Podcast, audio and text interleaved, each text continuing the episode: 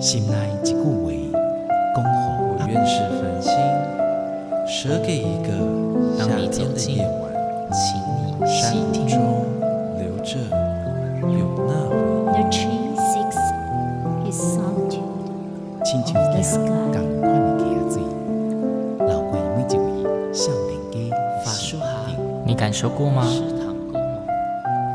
文字里所蕴含的温度。你看见了吗？万音乐中所描绘的画面，现在，让我们一起听闻乐声响。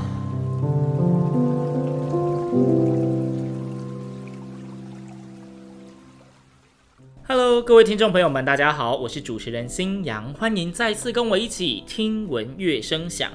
听闻乐声响呢，今天迎来大来宾，呃，算是老朋友，但是有新头衔 啊。今天为大家邀请到的是非常知名的弯声乐团的音乐总监暨指挥，但是这一次到节目中，他多了另一个头衔，是弯声国际股份有限公司的董事长李哲毅老师。老师你好，新阳你好，各位听众朋友大家好。好 对，因为老师其实之前来过节目一两次，然后那个时候呢，我们都是直接称呼音乐总监去指挥。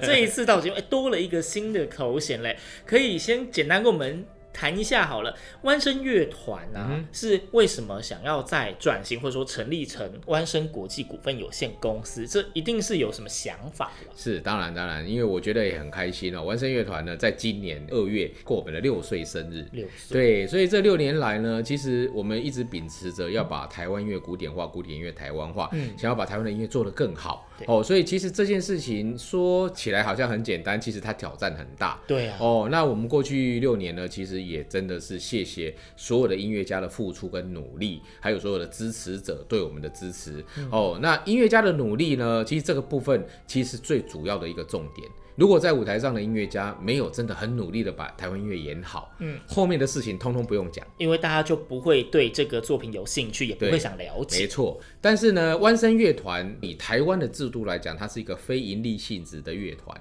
嗯，哦，那非盈利性质的乐团，当然就是说一般的演艺团体都是这个样子的，大部分都是这样，对，都都是这样，所以除非是那种公家单位的所谓的职业乐团，嗯，哦，那当然最大最大的问题就是说。哎，当我们所谓的非盈利性质的一个这样的身份呢，就很难去保障我们这些优秀音乐家的基本的哦这个生活。就是我们说的有演出的时候有钱拿，没演出就喝西北风。讲白了就是叫做 case by case。哎，case by case。对对，那过去三年的疫情影响尤尤其大，非常哦。其实我们有很多音乐家因为这样子的关系，所以离开了湾声。我们已经有高达快十个音乐家离开湾声，然后去考上职业乐团。哦，oh, 对，因为其实这也真的是生活所需啦。疫情期间又没有演出。对对对，那当然就是如果有在公立乐团里面，哎，其实没有演出，薪水我们会照发嘛，基本底薪。对对对，但是我们的民间团队哈，尤其是这种艺文团队，我们就没办法做这件事。所以大家也知道，过去三年有很多艺文团队经营。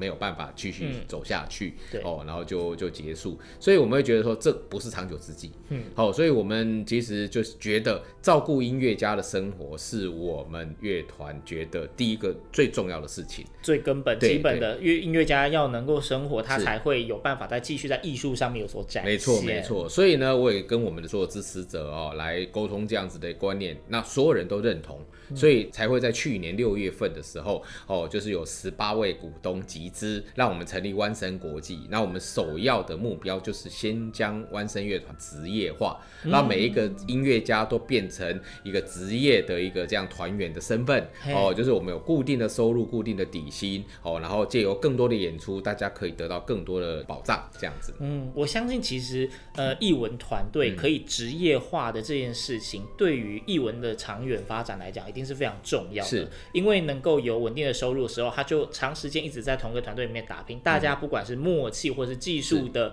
走向都会越来越好。没错，这个其实是一个必要的条件、嗯、哦。你像我们全世界最顶尖的乐团哦，柏林爱乐、维也纳爱乐、纽约爱乐，对，这个都是当然是非常成功的哦，职业乐团的典范，甚至他们都已经运行了一两百年的时间了。对，对，那在台湾呢，当然我们有很多公家的乐团哦，也有这样子的一个制度哦，但是呢，他们毕竟还是在演奏传统的古典音乐。对，对，那我觉得湾声乐团我们在做台湾音乐的一个推广的同时，哈，我们也肩负着说，让台湾的音乐文化可以在古典音乐这样子的一个模式之下，让全世界听到。嗯，所以我需要更坚定的让这些音乐家可以安心的跟我们一起打拼。嗯，对，所以这件事情就非常的重要。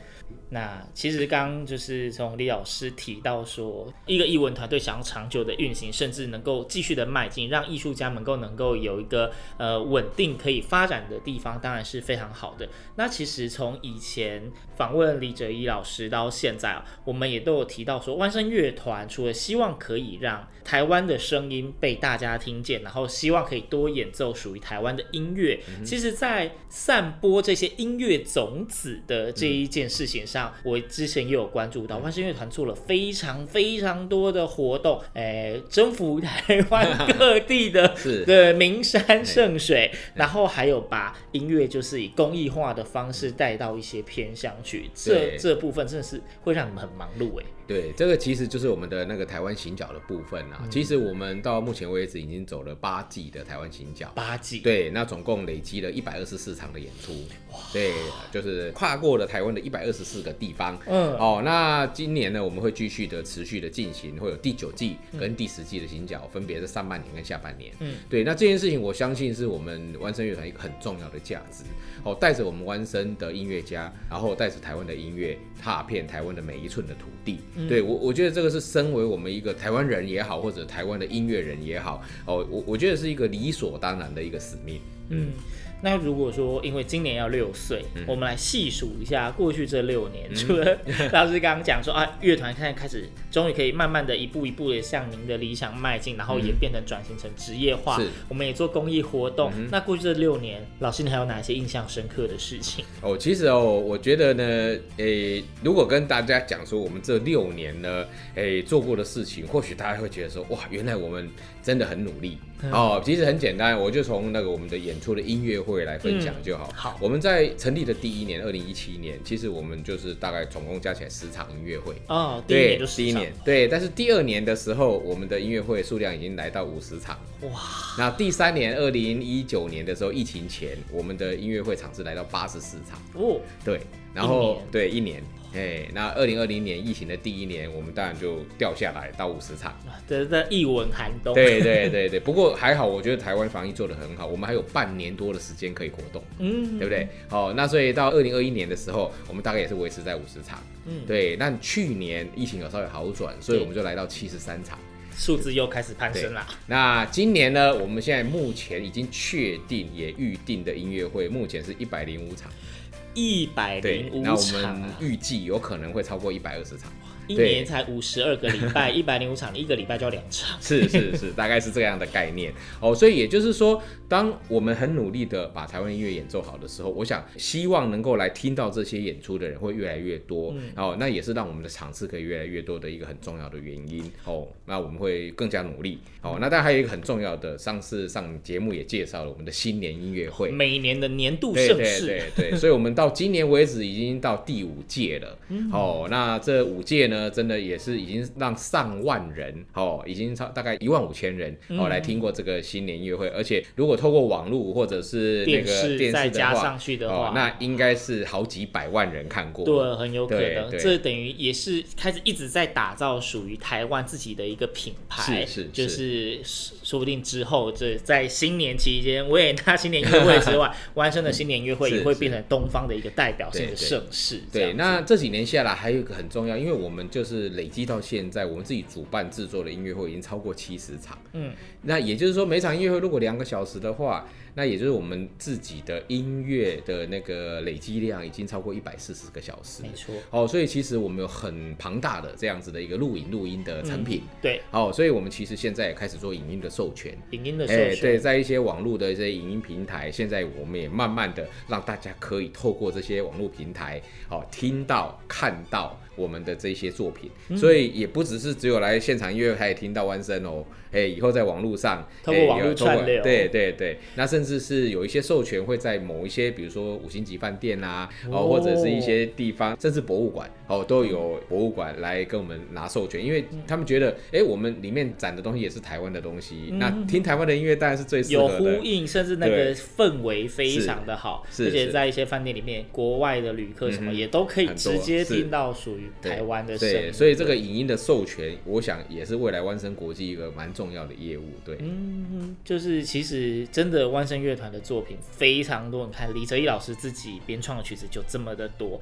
所以希望各位听众就是，如果你。本身对万声乐团还没有太多的接触的话，赶快上网搜寻万声乐团，你会找到非常多精彩的内容哦。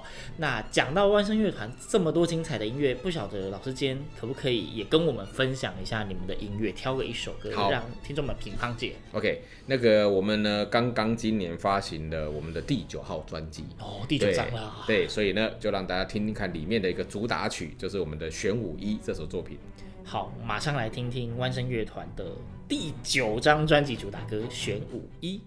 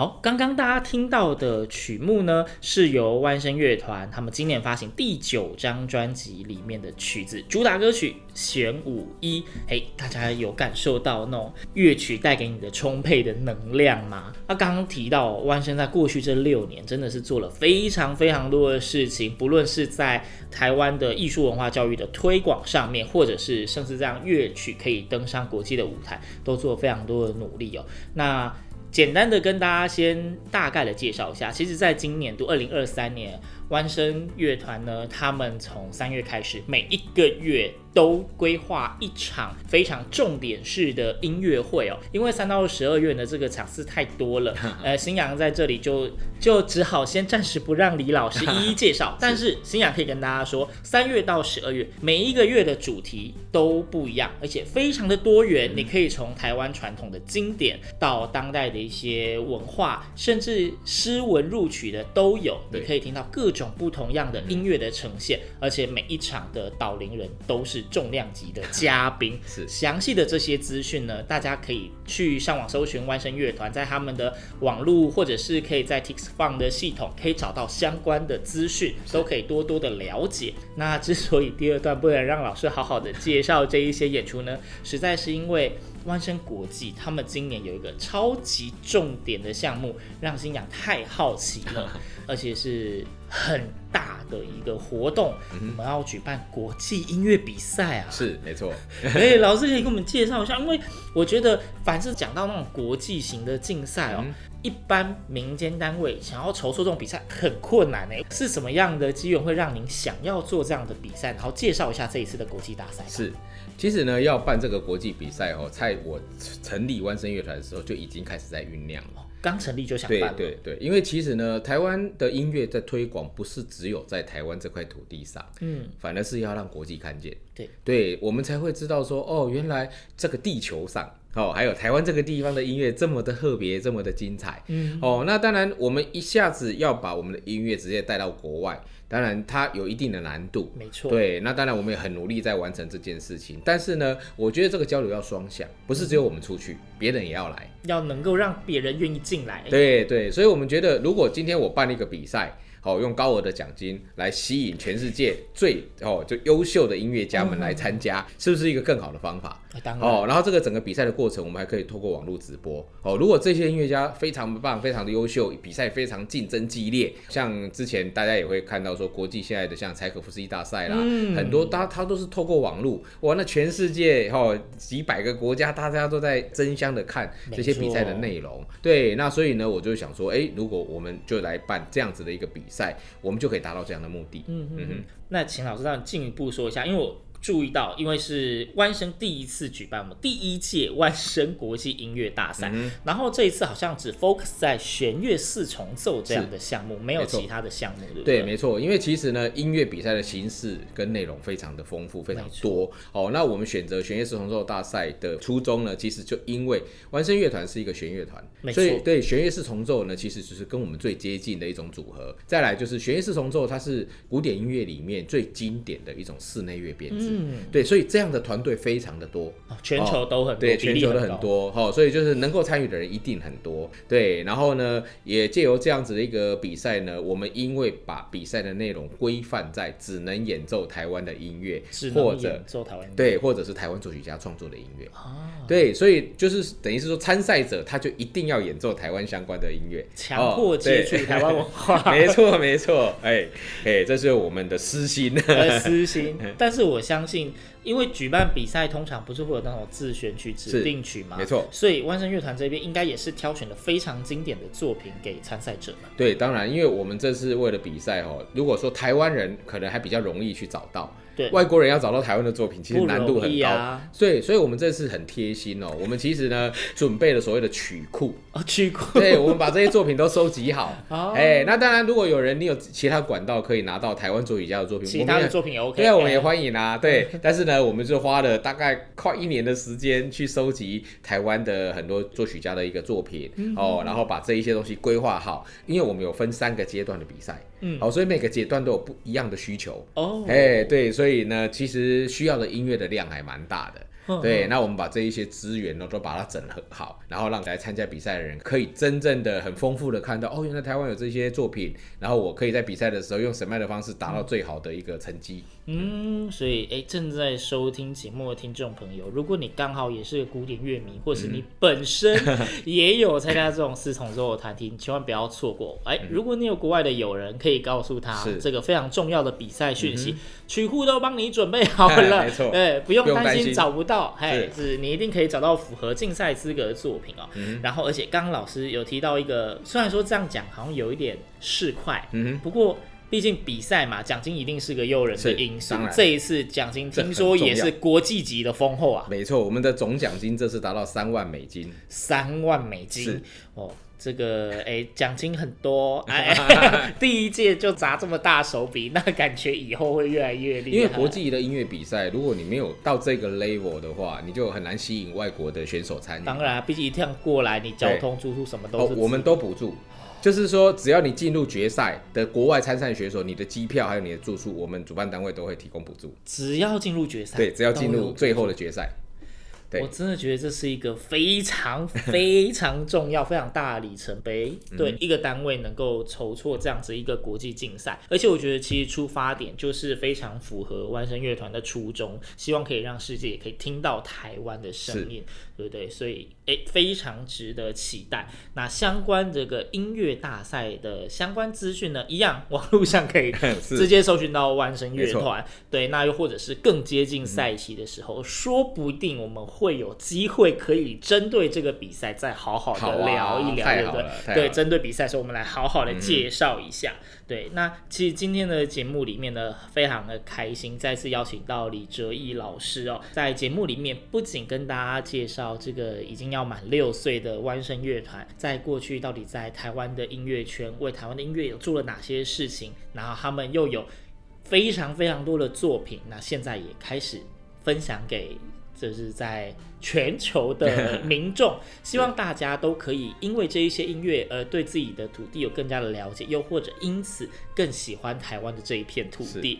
对啊，今天真的非常谢谢李老师到节目中跟大家的分享。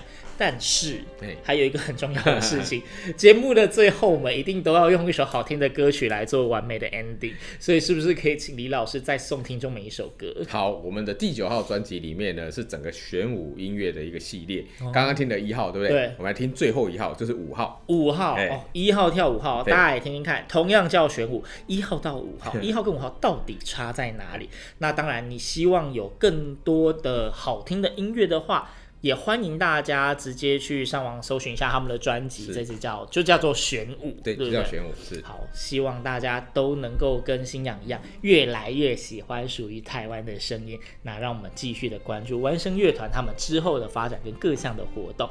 再次谢谢李哲毅老师。那节目最后，我们就一起来收听收录在万声乐团第九号专辑《玄武》里面的玄武五。